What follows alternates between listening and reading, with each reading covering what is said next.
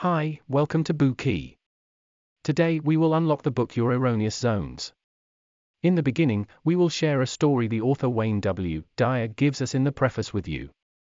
A speaker tried to demonstrate to a group of alcoholics that alcohol was an evil substance by using two containers, one filled with pure water and the other with pure alcohol.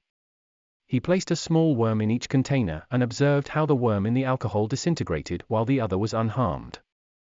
What would you learn from the experiment? The speaker tried to convey to the audience the dangers of drinking, but what the audience learned from the speech was the benefit of alcohol.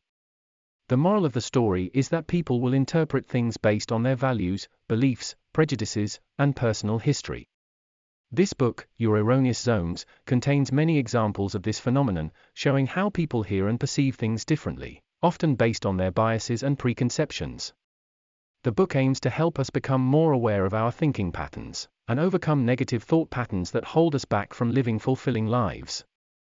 The author, Wayne W. Dyer, was a globally acclaimed speaker and writer specializing in self improvement and spiritual growth.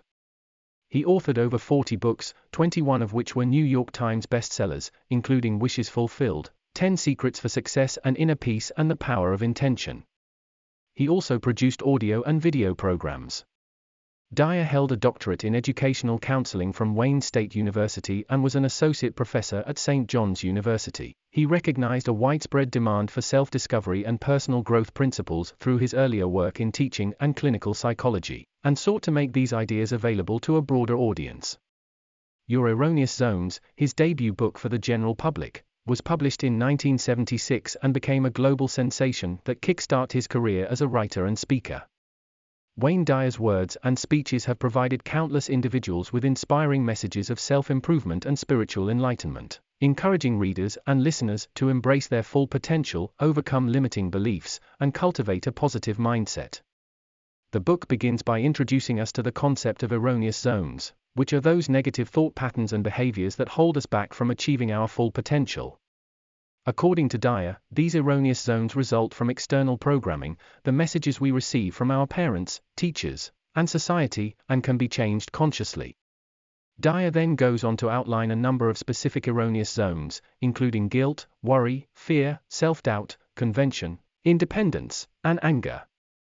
For each of these zones, he provides practical advice on how to identify and eliminate them, and offers techniques for developing positive, empowering beliefs and behaviors. Next, we will reveal the book's three erroneous zones.